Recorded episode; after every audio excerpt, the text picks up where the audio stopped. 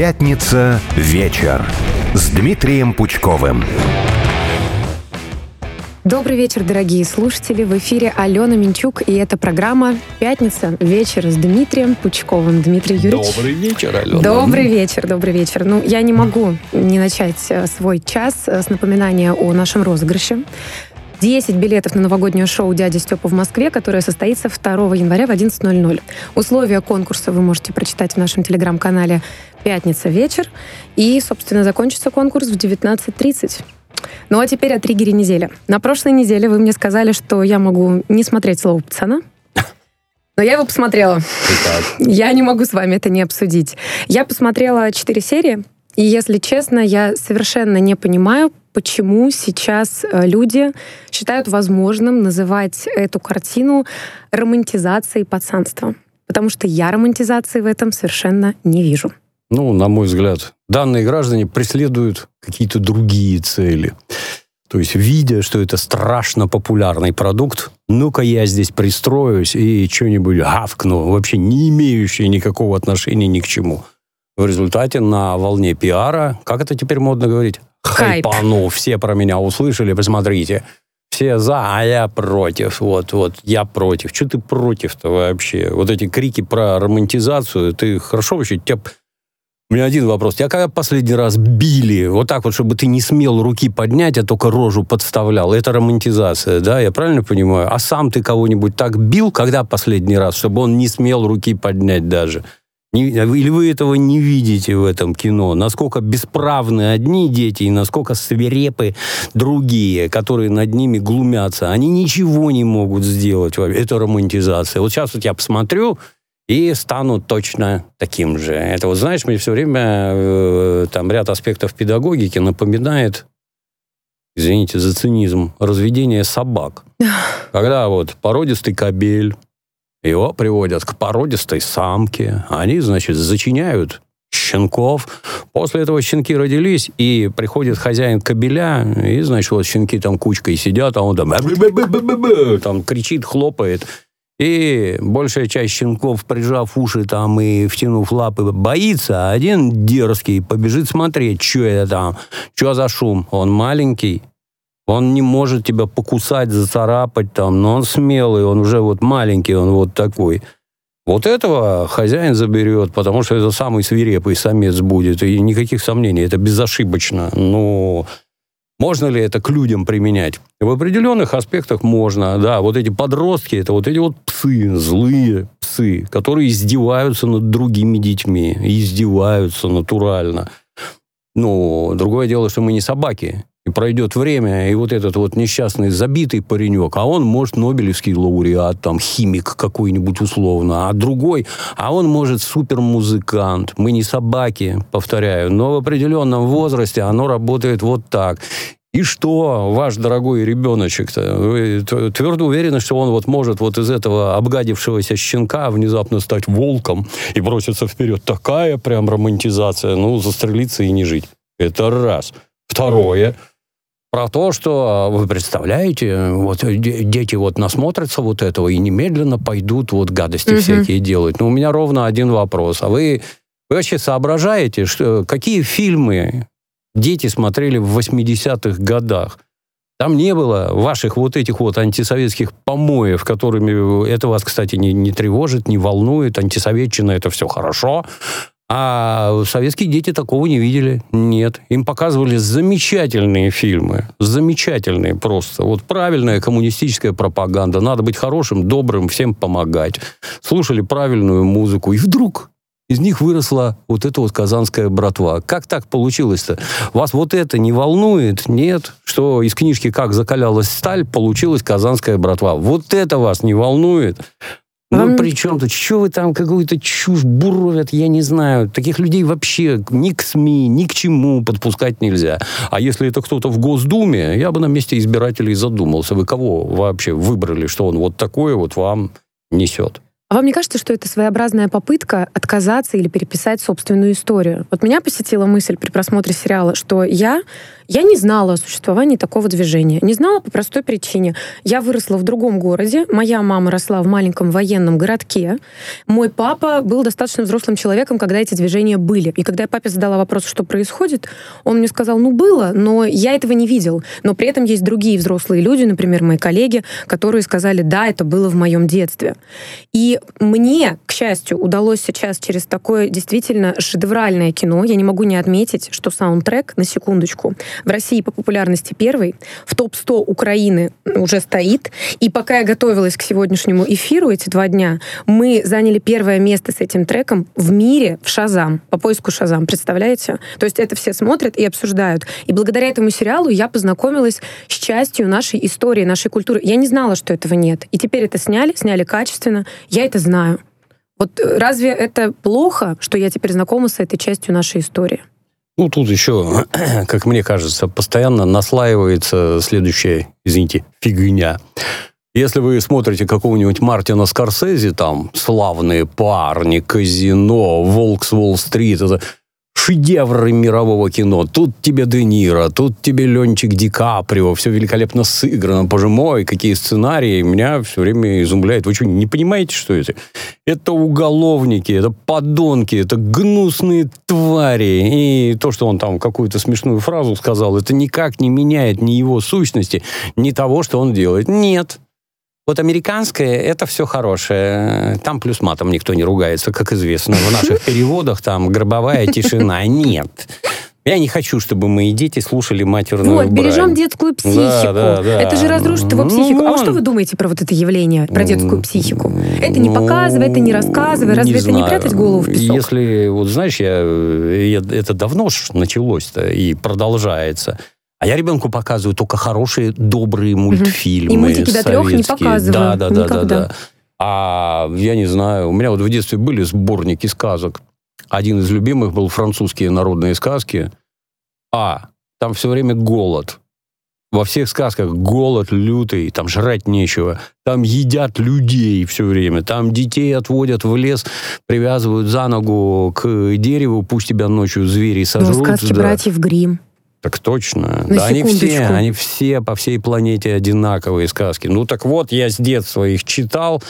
Страшные ли они? Ну, не знаю. А русские народные с иллюстрациями Билибина, где там черепа с это, испускающие лучи из глаз, я полночи спать не мог, мне страшно было. Ну и что?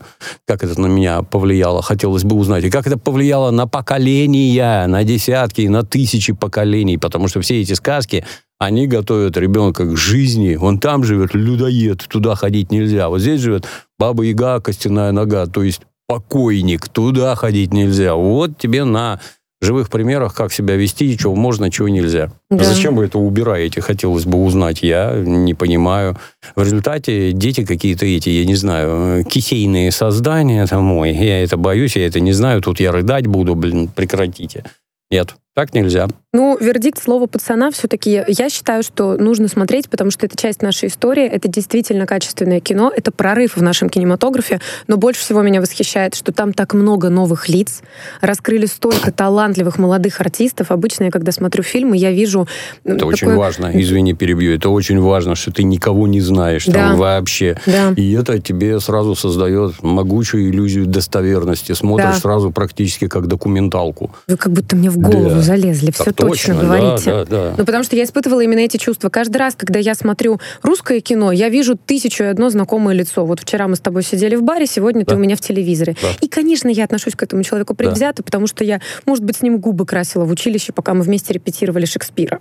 Yeah. Э, и то же самое с дубляжом. Когда я смотрю переведенное кино, я слышу всех своих коллег. Вот. Меня это ужасно утомляет. Но тут очень здорово, что открыли молодых ребят, и они действительно талантливы. Но единственное, мне лично сложно воспринимать маму главного героя. Она какая-то однообразная. Я вот не понимаю, это режиссерское решение или это все-таки э, такая актриса, она все время плачет. У нее каждая сцена заканчивается одним и тем же. Ну, такая мама. Там с ней совсем плохо все, поэтому дальше нормально. Мама сыграла ждем так, как новые надо. серии, ждем новые да, серии. Да, да. Кстати, про премьеру. Вы знаете, что сегодня премьера последнего анимационного фильма Хаяо Миядзаки «Мальчик «Мальчик и птица». Слышал, да. да.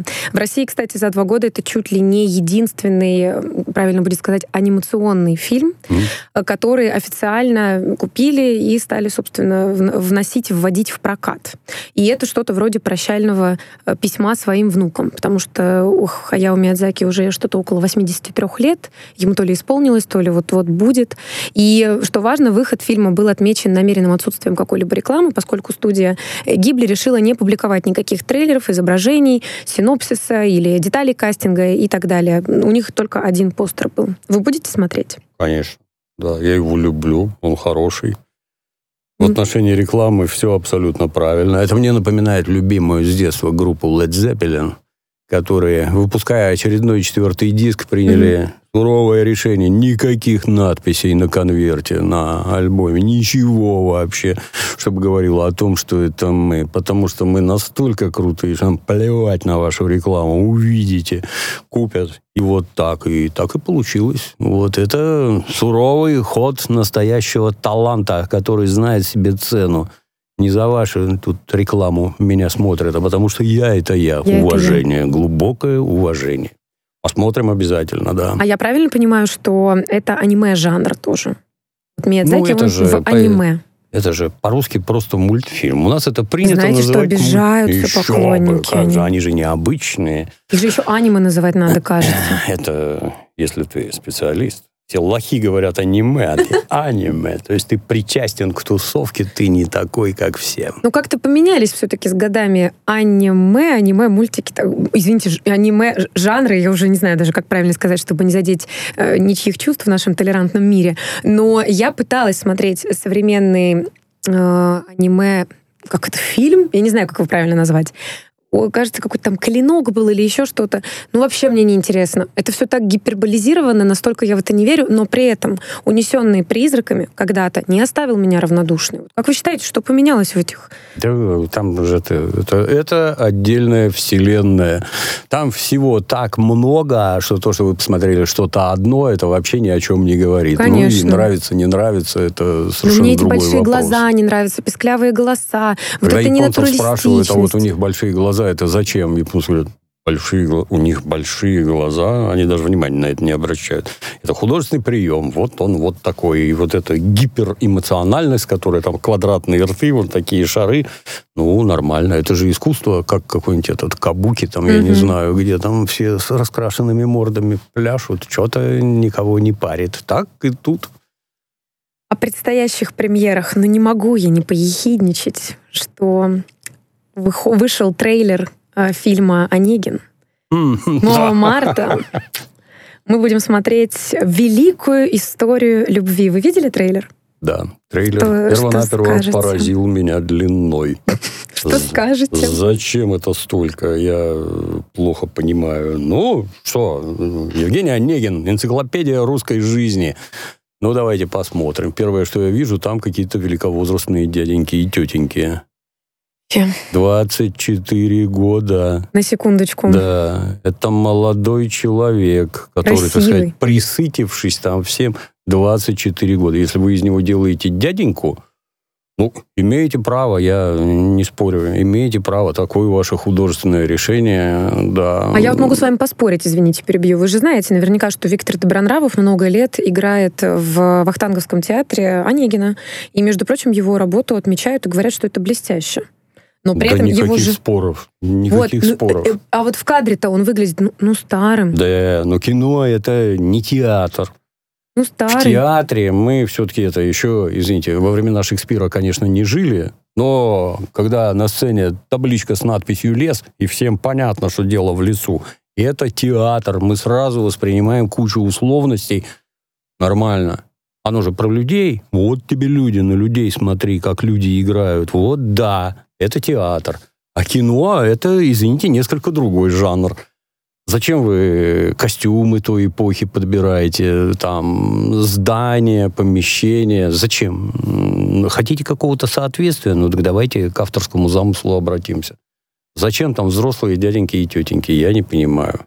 Как вы относитесь к тому, что режиссер, снявший ряд легких, э, скажем, фильмов легкого жанра, вот так, не легких комедий, берется за такую серьезную, классическую поэзию? Сарик Андреасян, он э, наиболее подходящий, по вашему мнению, режиссер? Ну, во-первых, у нас свободная страна.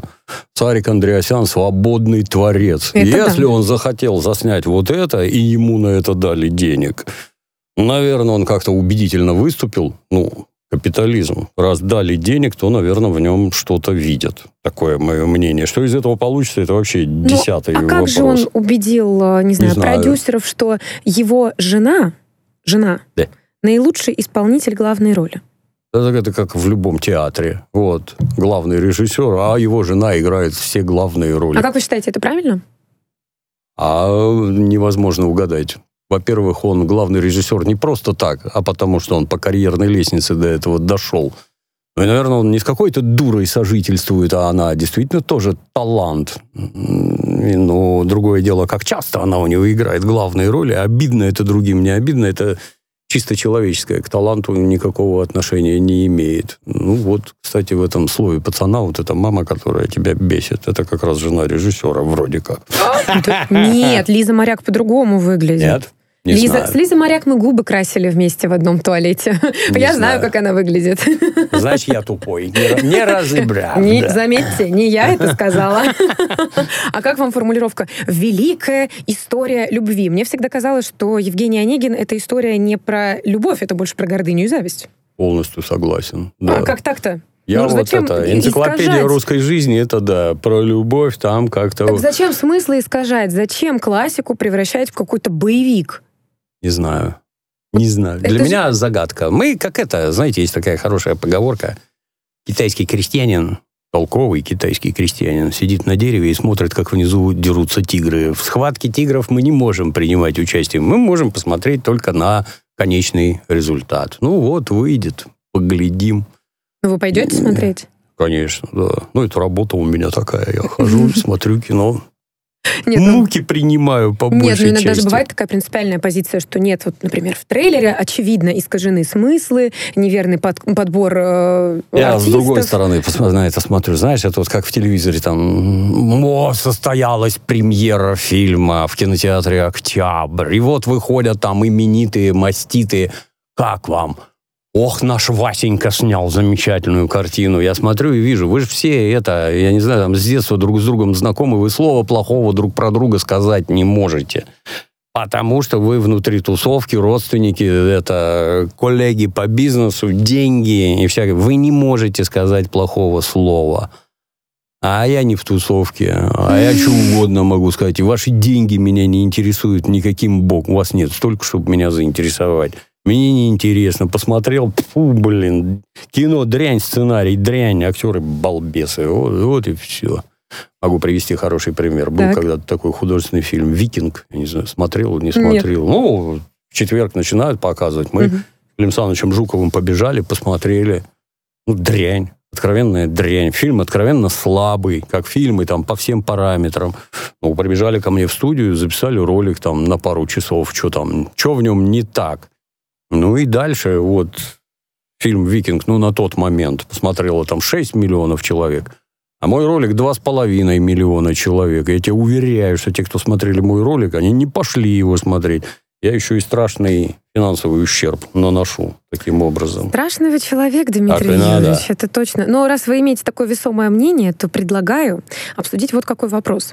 Зачем нужно читать художественную литературу? Вот вы говорите, Евгений Онегин — это энциклопедия русской жизни. Это не я говорю. Это Ну, общеизвестный ну да, факт. я имею да. в виду прямо сейчас. Это же вы сказали правильно, Да. вы у нас э, лом, вы Да. сейчас утверждаете, нас слышит энное количество людей, для них ваше мнение авторитетно. Вот как бы вы призвали, и призвали бы вообще, читать художественную литературу?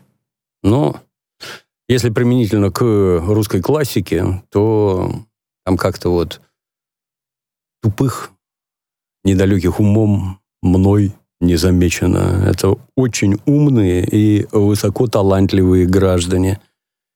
Тут вопрос, вот ты по жизни живешь, у тебя есть вокруг тебя достаточное количество умных и действительно талантливых граждан, с которыми вот хотя бы поговорить. Такого практически не бывает, чтобы у тебя был знакомый дяденька или тетенька, которые тебя там могут, так сказать, нагрузить, направить, объяснить, рассказать. Это очень большая жизненная удача повстречать такого человека, который тебе может передавать жизненный опыт, делиться мыслями какими-то. Ну так вот, чтобы это счастье было доступно всем, люди когда-то придумали книги, что этот высокоталантливый гражданин может написать книгу, которую там зачитают миллионы. Давайте возьмем там уж набивший оскомину пример «Мастер и Маргариту», например. Угу. Нравится, не нравится, вообще дело Неважно, десятое. Да. Вот мы вместе читали, а значит, у нас есть некий общий кусок культурного поля, mm-hmm. в рамках которой мы почему-то все знаем, кто такой Понтий Пилат, не доходя до Библии даже, кто такой Иисус Христос, о боже мой, да, и кто там кого Кот, Фагот там и все остальные, мы это знаем, можем обсудить, какие там ходы, почему этот поступил так, почему этот поступил сяк. Собственно, то, чему детей в школе учат на уроках литературы. Не Давайте. учат. К сожалению, давай мотивацию героя там туда-сюда. Книг, которых надо прочитать вообще для жизни. Не Их немного, много. Да, штук 400 примерно. Больше не надо. Ну, вот, через книгу тебе бесплатно, это очень важно, передается опыт поколений, насыщаешься культурой и обретаешь понимание. Слово пацана тоже хорошо, но это отдельный аспект, да. В том числе бывает и вот такое омерзительное явление в нашей жизни. А вам известно такое утверждение, что чтение художественной литературы развивает эмпатичность? Не, ну, заявлять-то можно что угодно. Я когда-то в тюрьме службу нес и занимался там раздачей книжек контингенту. Чтение книжек, оно никак не отражается ни на образе мысли, ни на образе действий. Нет. Может, на кого-то как-то положительно влияет, да. И хотелось бы, чтобы положительно влияло. Но вон Евангелие 2000 лет читают, вы какую-нибудь пользу видите, нет? Особенно в 20 веке там особо сильно, по-моему, воздействие видно. Ну нет, я говорю именно про художественную литературу. Вот я познакомилась с некоторыми исследованиями и выяснила, что во время чтения задействуются те же участки мозга, которые мы бы задействовали, если бы проживали тот же опыт, что и персонаж, от лица которого мы читаем историю. То есть буквально э, ты приобретаешь этот опыт, когда читаешь вот, там, «Грозовой перевал», например, я весь этот спектр эмоций, угу. что и Кэтрин Эреншо, пережила всю вот эту страдальческую любовь. И теперь в структуре моего мозга есть есть этот опыт. И, собственно, из этих исследований идет утверждение, что мы должны заботиться не только о тренировке собственного мозга, как и о теле, с помощью чтения, да, развивать, как вы сказали, и культурный код, и возможность общаться с другими, и находить точки соприкосновения. Но мы учимся буквально эмпатичности, потому что переобувшись в 10 разных пар обуви, скажем так, метафорой, угу. мы начинаем друг друга больше понимать, больше помогать, сочувствовать, сопереживать. И таким образом, когда мы читаем художественную литературу, мы становимся друг другу, что ли, яснее. И мир был бы совершенно другим, если бы люди вот так вот все время пытались побыть в шкуре другого человека. И мне это показалось очень любопытным, потому что, понятно, про культурный код всегда это было очевидно, что нужно читать литературу, потому что это полезно, потому что ты станешь умным, образованным, научишься красиво говорить. Но то, что оказывается с научной точки зрения, ты подключаешь те части мозга, которые подключил. Ты не можешь иначе. Ты не можешь же прожить все жизни, которые описаны в книгах. Для меня это было чем-то удивительным, и я не могла с вами этим не поделиться. Но, возвращаясь к горячо любимым местам лишения свободы, вот если бы оно работало, и людям давали бы книжки, а они бы после этого исправлялись, ну тогда да, а так нет. Вот, будем читать, что скажут наши слушатели. Мы уходим на новости, и, собственно, не отключайтесь.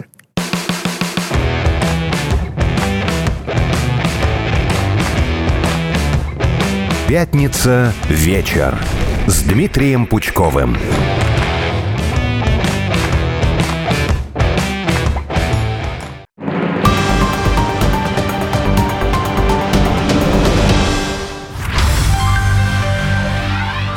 Привет, это Ирина Молотова, журналист и редактор телеканала РТ. Мне интересны международная политика, социальные проблемы, животные и наша прекрасная планета в целом. Об этом и будем говорить по субботам на «Спутнике» с 3 до 5. Пропустил программу? Не беда. Весь эфир и не только. На радиоспутник.ру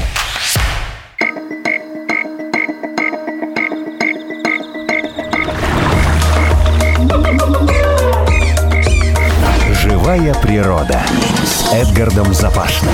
Здравствуйте, дорогие друзья. Меня зовут Эдгард Запашный. И, конечно, вы меня знаете как артиста цирка, как дрессировщика хищных животных, а еще я директор Большого Московского цирка. А еще я радиоведущий на радио «Спутник». И каждый вторник в 2 часа в прямом эфире мы с вами можем услышаться в моей авторской программе «Живая природа» с Эдгардом Запашным, где мы с вами будем обсуждать проблемы нашей с вами жизни, проблемы животных, проблемы экологии, проблемы нашей планеты. Самое интересное, самое актуальное и самое неожиданное вы сможете услышать и обсудить это вместе с нашими специалистами. Дорогие друзья, я буду рад, если вы станете постоянными слушателями моей программы «Живая природа» с Эдгардом Запашным. Спасибо, услышимся.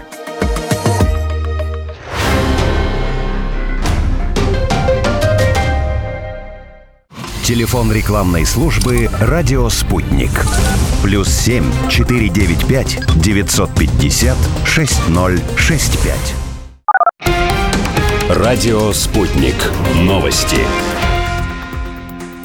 Студии Евгений Дубов. Здравствуйте. СМИ сообщили, что пассажирский самолет авиакомпании «Россия» готовится к аварийной посадке в аэропорту Минеральных вод. Воздушное судно направлялось в Санкт-Петербург. По данным источника в экстренных службах, причина – разгерметизация кабины пилотов. Всего на борту 111 человек. Информация пока официально не подтверждена. В Кремле заявили, что вопросы к прямой линии Владимира Путина не останутся без внимания. Пресс-секретарь президента России Дмитрий Песков отметил, что каждый гражданин, отправивший обращение, получит ответ, пусть и не от главы государства. Он уточнил, что уже поступило более 800 тысяч сообщений. Президент ответит на них 14 декабря. ВОН не нашли времени обсудить русофобию в Германии. Член комитета организации по ликвидации расовой дискриминации объяснил, что в докладе по ФРГ были более важные темы, такие как расовые преступления и профилирование полиции. Он также отметил, что для полноценного диалога шести часов было мало. В ноябре российская делегация в ООН выразила обеспокоенность ростом русофобии в Германии. Центробанк анонсировал массовое внедрение цифрового рубля не ранее 2025 года. Это произойдет после завершения пилотного проекта. Как отметили в Банке России, в тестировании принимает участие 600 человек и 30 предприятий в 11 городах. Регулятор добавил, что в следующем году их число расширится, но все равно останется ограниченным.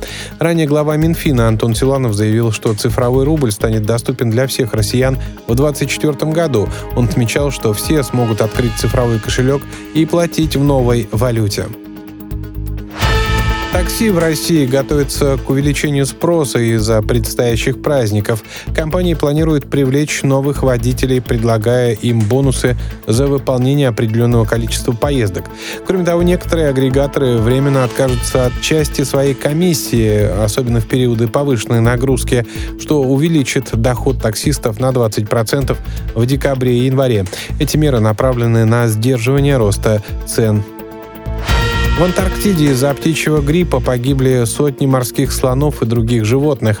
Первые случаи заболевания были зафиксированы среди бурых поморников на острове Бёрд на юге Атлантического океана. Смерти подтверждены уже в восьми районах антарктического региона. Эксперты опасаются, что болезнь достигнет материковой части. Это все на данную минуту. Оставайтесь в курсе событий. Разберемся вместе в том, что происходит в мире на радио «Спутник».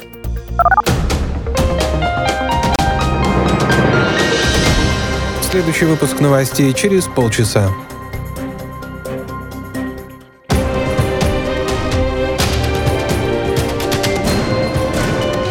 Радио «Спутник». Разберемся. Москва, 91 и 2 FM.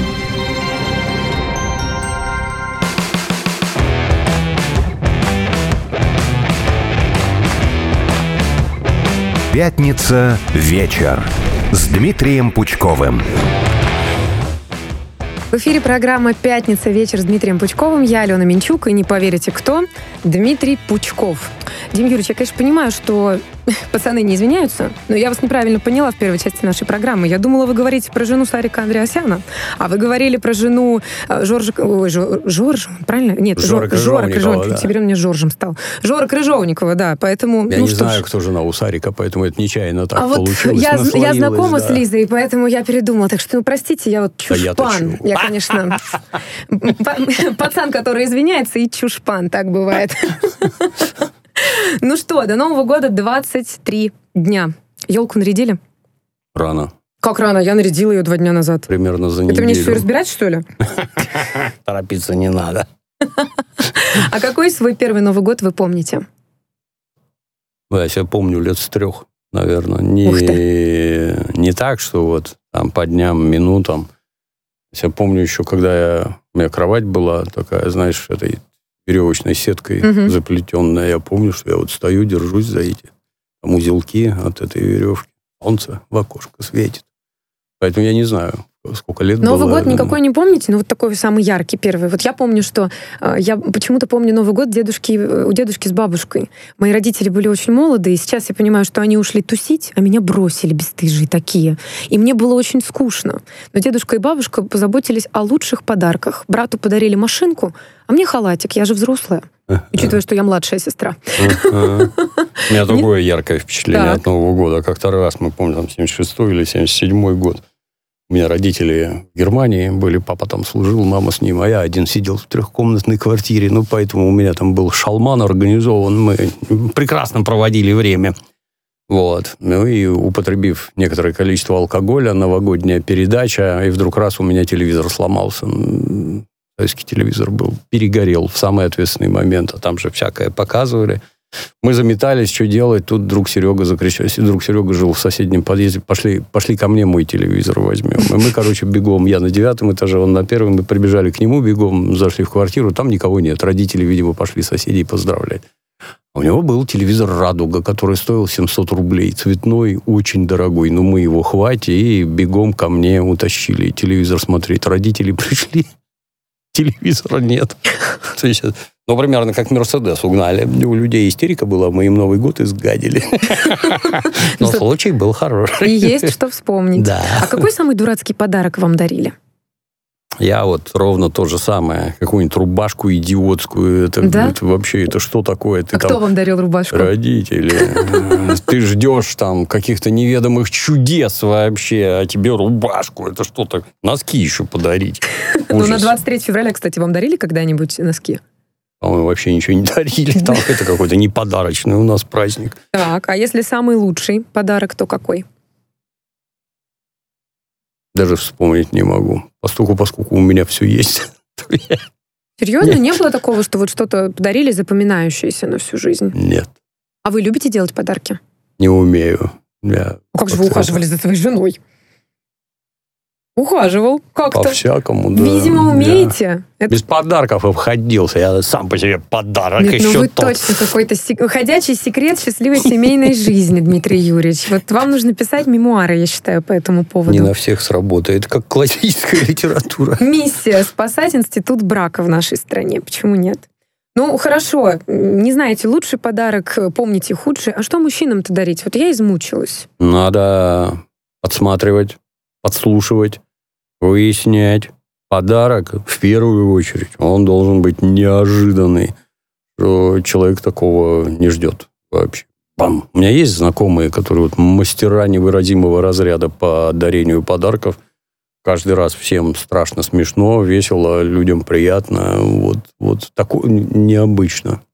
Должно быть что-то подслушанное, сокровенное, при этом не обязательно дорогое, не обязательно там какое-то вот, я не знаю, за 3-9 земель поехать и что-то привезти. Нет. Что-то вот достаточно небольшое, но человеку, чтобы приятно было. Что если напрямую спросить, что действительно нужно? Я вот всегда Или люблю так, говорить. Да, просто и без затей скажи, я тебя порадую. Тоже нормально. Абсолютно нормально, да.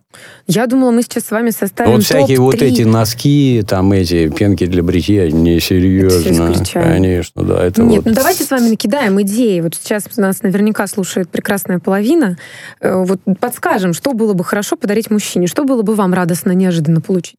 Ножик, например, хороший. А говорят, его нельзя дарить, его только купить можно. Я рубль назад отдам, а вот ножик, он навсегда со мной. Хороший.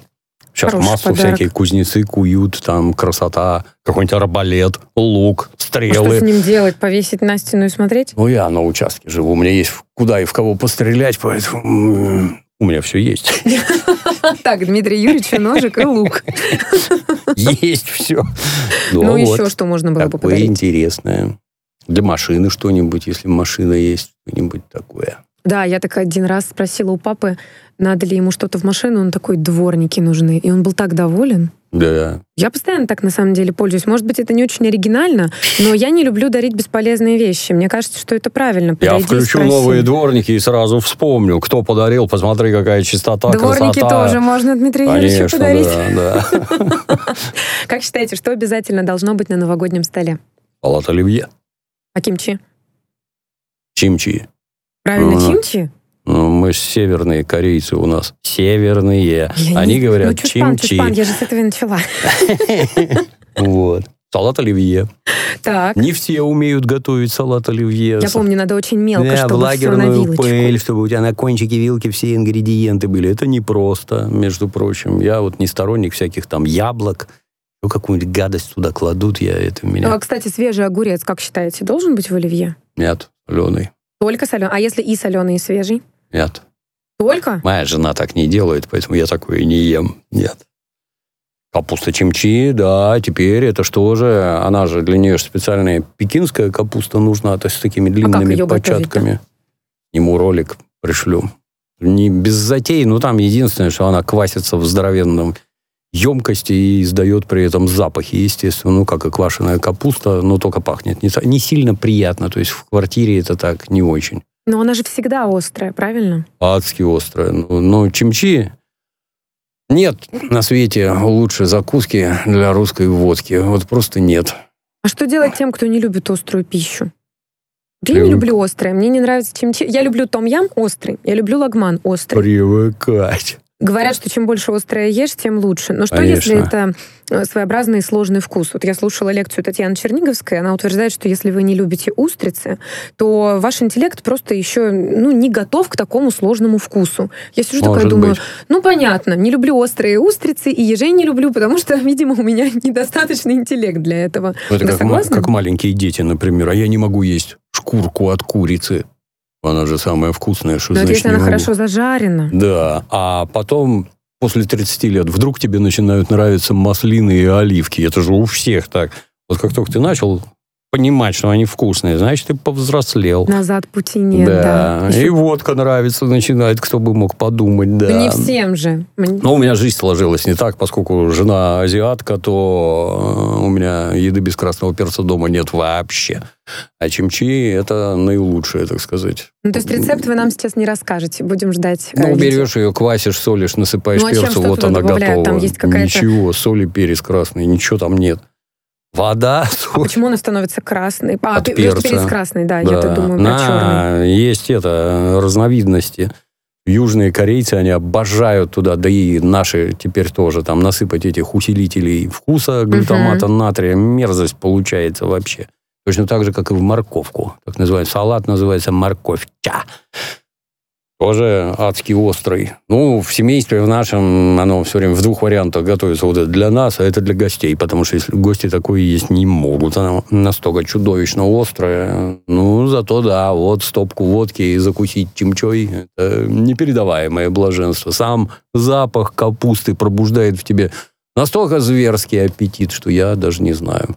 Вы всегда любили острое или уже прям такие острые вещи стали э, есть? Сейчас после? меньше стал уже как-то это невозможно. Организм не воспринимает в таких количествах. А раньше, да, здорово было. Ну, то есть мне не расстраиваться, да, что интеллектом до острой еды я еще не доросла? Дело времени, да?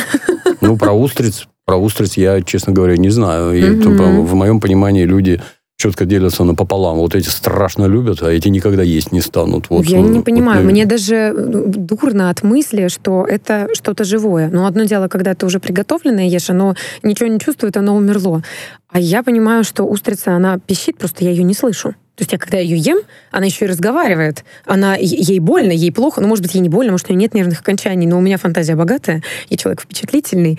И когда мне стоит об этом подумать, я сильно переживаю. Я даже во Франции ездил там возле монастыря Сен-Мишель. Есть там такой город Канкаль на противоположном берегу. Канкаль – это у них главный, так сказать, рассадник, где они устриц выращивают. Канкальские устрицы – это лучшее вообще что место что во Франции есть. Они там двух разновидностей. Есть ручные, это которых из воды все время вынимают, они закрываются и сидят со своей водой. От этого, ну, для транспортировки полезно. От этого они расти перестают и такие вот мою ладонь. А есть дикие, которых не вынимают, они побольше, здоровые такие. Вот тебе там дюжину, тринадцатую бесплатно, лимон, тетка, у нее там кольчужная перчатка, она там всех их раскроила, отбегаешь в сторону, там такие бетонные ступеньки, как на стадионе, и терриконы, просто натуральные терриконы этих панцирей, вот как они, ракушки угу. называются. Ну, и я всем все время, мне это местные комрады французские, ты как про устриц, речь зайдет, ты сразу спрашиваешь, в Канкале был? Нет, говорить Свободен. с тобой не о чем вообще. А пару лет назад в Севастополе, а вот у нас тут устрицы не хотите, ну, я только рожу скривил. Ну, не буду острить, да. То есть вы их тоже не любите? Я ем спокойно. А, на, я... Тащи, притащили там в полтора раза больше, чем эти канкальские. Так. Во-вторых, там чем-то посыпанные э, разные эти разновидности. Ну, одна такая, другая такая, третья такая. Отвал башки, все такое вкусное, слов нет. Крым, жизнь налаживается, молодцы. Очень всех вырастили, наладили, готовить умеют, очень вкусно. Рекомендую. Ой, как-то слишком вкусно вы обо всем рассказали. Ну что? Скоро Новый год, наедимся. Вот, к разговору о том, что скоро Новый год, пора подводить итоги нашего розыгрыша. О. Я вам сейчас передам, да, некоторые а, Поделюсь, давайте почитаем с вами по очереди наших... Поби... Выбираем... А, уже выбраны победители. Наша дорогая команда определилась. Да, ну что, начнете? От кого там? Евгений Корлеев. Говорят, под Новый год Люди верят в чудо, что оно вот-вот придет, словно ниоткуда. И начнется с первым днем то, о чем мечтали. А плохие мысли все унесутся вдали. Молодец, Евгений. Очень Отлично. Круто. За полтора часа. Я, я удивляюсь, когда люди могут что-то э, создать и написать в едином слоге, рифме. У меня Яна Искра. Говорят, под Новый год закупается народ. С антресолей елки-палки игрушки достает. Дед Мороз уже спешит, борода из ваты. Ждите в гости старика, девки и ребята. А еще под Новый год Стас Михайлов нам поет. Всем хлопушки он подарит и шампанское нальет. Браво, Яна. Вот Ольга Кощеева. Говорят, под Новый год будет стужа, будет лед. Говорят, что умным стать надо книжки полистать. Сложен Маркс, учи основы, почитай-ка Михалкова.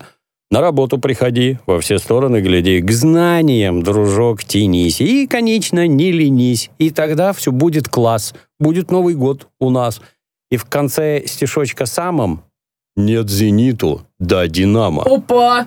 Какая подстава, а? Это было хорошо. Наталья Веретельник. Говорят, под Новый год чудеса случаются. Дядя Степа в гости ждет, праздник начинается. Ночь, зима и свет гирлянд все объединяются. Вокруг елки за столом семьи собираются. Я хочу всем пожелать, пусть мечты сбываются. Пусть во взрослых иногда детство просыпается. М-м, это очень душевно. А вот Матвей.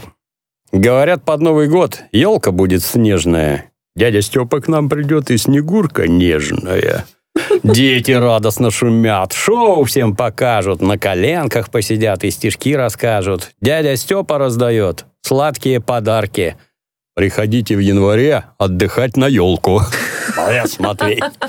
Ну и мне еще один понравился. Комрад Илья Илья. Говорят, под Новый год Си Цзиньпинь Тайвань возьмет. Пятерка. Это все такое короткое? Да. Это очень хорошо. Странно, что его не выбрали. Но я так понимаю, это наши победители, да. потому что нам не обманываем те, кто нас видит. Э, можем подтвердить, что нам принесли а, отмеченные плюсиками чьей-то рукой да. стихи. Мне кажется, что это очень здорово, когда у людей рифмуются мысли. Лично у меня это никогда не получается. Я тоже не умею. Вообще? А как вы в целом к поэзии относитесь? Хорошую люблю, плохую нет. Как и ко всему. Ну, а что вы подразумеваете под плохой поэзией? Ну, в основном это, конечно, песни. Песни идиотские. Которые Как это сейчас... хорош- Что такое хорошая песня? Это хорошая музыка, на которую положены плохие стихи, как правило. Вот «Белые розы», например, отвратительные стихи.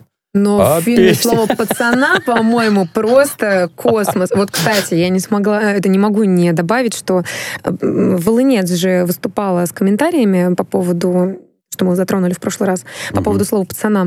Она сказала, что сцены изнасилования показаны под радостную музыку, избиения под радостную музыку «Мираж», несовершеннолетние актеры целуются по-настоящему. И мне кажется, что на самом деле такие жестокие сцены даже хорошо, что были показаны под э, жизнерадостную музыку. Это своеобразный противовес эм, такому осознанию, что в мире, где все хорошо, есть драма. И в мире, где есть драма, по-прежнему бывает все хорошо. Очень не, не люблю крайности, когда не делаете, не завтракайте, потому что в Африке дети голодают. Никуда не надо ездить, потому что там кто-то себе другой этого не может позволить. И так далее. Вот как вы к этому относитесь? Что Ну, вот именно к музыке радостной? На фоне. Вся музыка, это, которую я знаю и условно люблю, это саундтрек моей жизни. Вот, например, я под песню Юрия Антонова «Летящей походкой ты вышла из мая». Мы принимали в Советской армии участие в настолько чудовищной драке, где моему товарищу сломали челюсть, а я, наоборот, выступил крайне удачно. Я как услышу Юрия Антонова, только пот утираю. О, она радостная или нерадостная? М. Непонятно. А, а что вы хотите, если там драка на дискотеке? А что там? Black Sabbath должен играть, да? Там это... Ну, Но что это было бы слишком глупость? прямолинейно. Мне кажется, Так что наоборот точно, как раз это здорово. наоборот. Что в искусстве трогает? Трогает контраст в первую очередь. Вот это зверство, а тут такая это, романтичная мелодия играет. Относительно несовершеннолетних, ну, я не знаю, Маратику, который Маратика играет актеру. Ему Талант. 24 да. года. Он вообще-то женат, и у него вообще-то есть сын. Да. На Обратите секундочку. внимание, как ловко подростка, Вообще-то. подростка изображает. Талант. Очень девочка, девочка, я забыл, как ее зовут. А, боже мой, дочка Юли Пересильд. э, Да. э, Я тоже забыла, как зовут. Аня, Анна, Анна Ну, Пересильд. наверное, под присмотром взрослых ей разрешают подобными вещами заниматься или не разрешают. Ну, как-то это, я не знаю, вы что вообще? Ну, как такое можно придумывать? То у вас под драками музыка слишком бодрая, то у вас это дети целуются, ну и что? а что, во они сколько, не во целуются, сколько что ли? лет первый раз У целовалась? меня первый поцелуй был в 14 лет. Да, вот как раз и показывают Так детей точно, 14 лет. да, да. Это так и я тоже, да, восьмой класс. вот 14 был, Да, и что? Это может уже по разряду педофилия пора проводить. Ну, что за чушь вообще? Так, причем же показывают примерно одного возраста детей. Да, причем это детская любовь. Светлая и хорошая. Интересно, что там будет дальше. Но Ужас. у Айгуль, конечно, э, сложная, у Ани сложная роль вот этой девочки Айгуль. И интересно, как она разбирала это со своей мамой, актрисой, и папой, режиссером. Ведь она достаточно точна во всем, что она делает. И удивительно, Отлично что сыграно. дети могут так это все прочувствовать. Мне даже моя однокурсница э, высказала мнение, ей кажется, что у Жоры Крыжовникова какая-то своя боль по этому поводу. Может быть. Что что-то, она говорит, у меня такое ощущение, как будто бы он сам кого-то потерял из-за всего этого происходящего. Она говорит, ну иначе откуда он все это взял? Почему он так точен? в том, что он делает. И здорово, что у нас появилась такая э, картина, которая вызывает обсуждение у всех, и нельзя не отметить, что почему нам не удаются проекты вроде тех, что снимал какой-нибудь там ушедший от нас Netflix. Мгм. Э, Мне кажется, что просто не нашу культуру показывали. Да нафиг не надо. Вообще не надо. Чего вы там пытаетесь втюхать? К чему эти ваши чернокожие, лесбиянки, гомосексуалы? Зачем? Какую роль они, так сказать, в развитии сюжета играют? Никакой. Они просто здесь есть. Спасибо. Я не знал, что они существуют. Спасибо. Наконец-то вы меня просветили. Для сюжета это зачем? Не зачем, а ну вот с вашей повесточкой там спасу от вас никакого нет.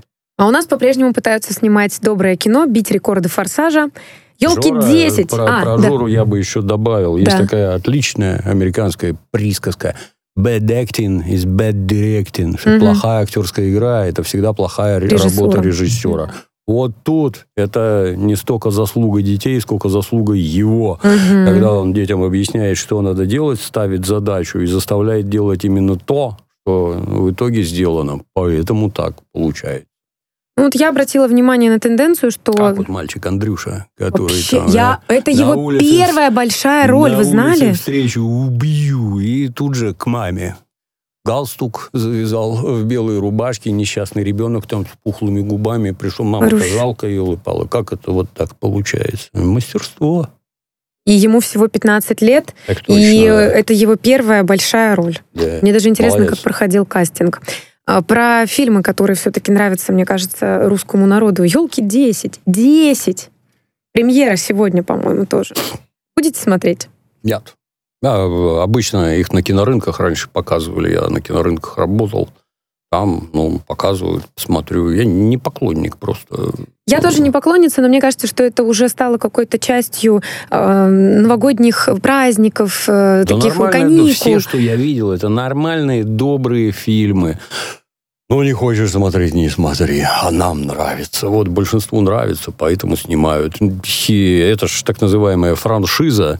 И Если она 10, так сказать, итераций, ну, это значит, очень сильно людям нравится. Это очень большое количество зрителей, очень большие сборы. Ну, И чего? Вот Ну, на, да. на Новый год люди хотят посмотреть хорошую новогоднюю историю. Ну, как-то вот каждый раз угадывают. Они даже сейчас не меняли никакую концепцию, новый сюжет не вкладывали. Опять на теории шести рукопожатий построена вся история. Шесть разных э, городов, по-моему, шесть. э, боюсь вас обмануть. Но, по-моему, это здорово, что всем нравится смотреть, может быть, что-то легкое, но да. что-то, что создает настроение. Поэтому я предлагаю создать нашим слушателям настроение. И тост недели. Дмитрий Юрьевич, вот что бы ты, вы, вы в эти выходные пожелали? Чем сами ты займетесь? Что пожелаем? Я пока очень сильно работаю. Да, Кроме- все выходные. Кроме работы я ничем не занимаюсь, нет. Я только в воскресенье домой приеду. Что-то не идет мне ничего в голову. Не идет тост. Ну тогда я, с вашего позволения, возьму это на себя. Мне бы хотелось пожелать в самый горячий сезон пробок у всех, потому что с каждым днем они становятся все больше и больше. Сегодня жуть натуральная. Уже на И такси это ехали. только Всё- 8 декабря. Да, всё бордовое просто. Мне всю ночь снилось, что у нас просто черные пробки, что я опаздываю на эфир, потому что черные пробки. В общем, сезон предновогодних пробок встречать максимально эмпатичных людей, которые читают художественную литературу, мыслят, стараются вас понять, и чтобы они уступали дорогу и, собственно, не злились, когда вы едете не так быстро, чтобы вы не злились, если кто-то едет не так быстро, как хотелось бы. Потому что пробки, мне кажется, это что-то пугающее. Но Ну, это из-за снега все, в основном-то. да, У вас, да. кстати, сильно чистят. Очень сильно. Но у вас город не так построен, как у нас. У нас гораздо сложнее почистить. Вот до такого, так сказать, градуса довести. Давно я не была в Петербурге а, зимой. Три года назад была последняя. Там очень Приезжай. хорошо. Обязательно. И сразу же хорошо. вам об этом скажу. Ну что, мы уже подводим, а, подходим к концу. У нас осталось до конца эфира 50 секунд, и я не могу не передать слова поддержки нашим бойцам. Все-таки, чтобы все было хорошо, они у нас герои, они наша сила, они наш вообще на- наше все. Мы за них держим кулаки. И всем сердцем, конечно же, мы всегда с ними. Поэтому, дорогие слушатели, спасибо, что вы были с нами. Это программа «Пятница. Вечер» с Дмитрием Пучковым. С вами была Алена Минчук. И мы медленно и лениво уходим на новости. Да, отпускаем вас. Ждать седьмую Юрич. серию слова пацана. О, я чувствую, что я не буду дожидаться эфира, и тут же вам напишу, Дмитрий Юрьевич, я все посмотрела. А она же выходит раз в неделю. По четвергам. Вот да. тоже издевательство. Представляете, какая тема? Вот мы уже вроде бы эфир закончили, а все еще не можем Да, отпустить. отлично. Событие, натурально, событие. Жора Вот Крыжовников, молодец. Радио «Спутник». Новости.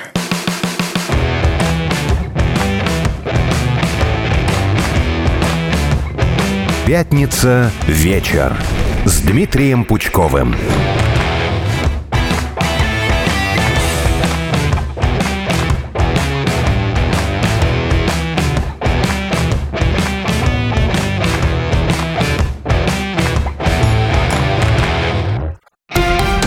Радио «Спутник». Новости. Студии Евгений Дубов. Здравствуйте. СМИ сообщили, что пассажирский самолет авиакомпании «Россия» готовится к аварийной посадке в аэропорту Минеральных вод. Воздушное судно направлялось в Санкт-Петербург. По данным источника в экстренных службах, причина – разгерметизация кабины пилотов. Всего на борту 111 человек. Информация пока официально не подтверждена. В Кремле заявили, что вопросы к прямой линии Владимира Путина не останутся без внимания. Пресс-секретарь президента России Дмитрий Песков отметил, что каждый гражданин, отправивший обращение, получит ответ, пусть и не от главы государства. Он уточнил, что уже поступило более 800 тысяч сообщений. Президент ответит на них 14 декабря. ВОН не нашли времени обсудить русофобию в Германии. Член Комитета Организации по ликвидации расовой дискриминации объяснил, что в докладе по ФРГ были более важные темы, такие как расовые преступления и профилирование полиции. Он также отметил, что для полноценного диалога шести часов было мало. В ноябре российская делегация в ООН выразила обеспокоенность ростом русофобии в Германии. Центробанк анонсировал массовое внедрение цифрового рубля не ранее 2025 года. Это произойдет после завершения пилотного проекта. Как отметили в Банке России, в тестировании принимает участие 600 человек и 30 предприятий в 11 городах. Регулятор добавил, что в следующем году их число расширится, но все равно останется ограниченным. Ранее глава Минфина Антон Силанов заявил, что цифровой рубль станет доступен для всех россиян в 2024 году. Он отмечал, что все смогут открыть цифровой кошелек и платить в новой валюте. Такси в России готовится к увеличению спроса из-за предстоящих праздников. Компании планируют привлечь новых водителей, предлагая им бонусы за выполнение определенного количества поездок. Кроме того, некоторые агрегаторы временно откажутся от части своей комиссии, особенно в периоды повышенной нагрузки, что увеличит доход таксистов на 20% в декабре и январе. Эти меры направлены на сдерживание роста цен в Антарктиде из-за птичьего гриппа погибли сотни морских слонов и других животных. Первые случаи заболевания были зафиксированы среди бурых поморников на острове Бёрд на юге Атлантического океана. Смерти подтверждены уже в восьми районах антарктического региона. Эксперты опасаются, что болезнь достигнет материковой части. Это все на данную минуту. Оставайтесь в курсе событий. Разберемся вместе в том, что происходит в мире на радио «Спутник».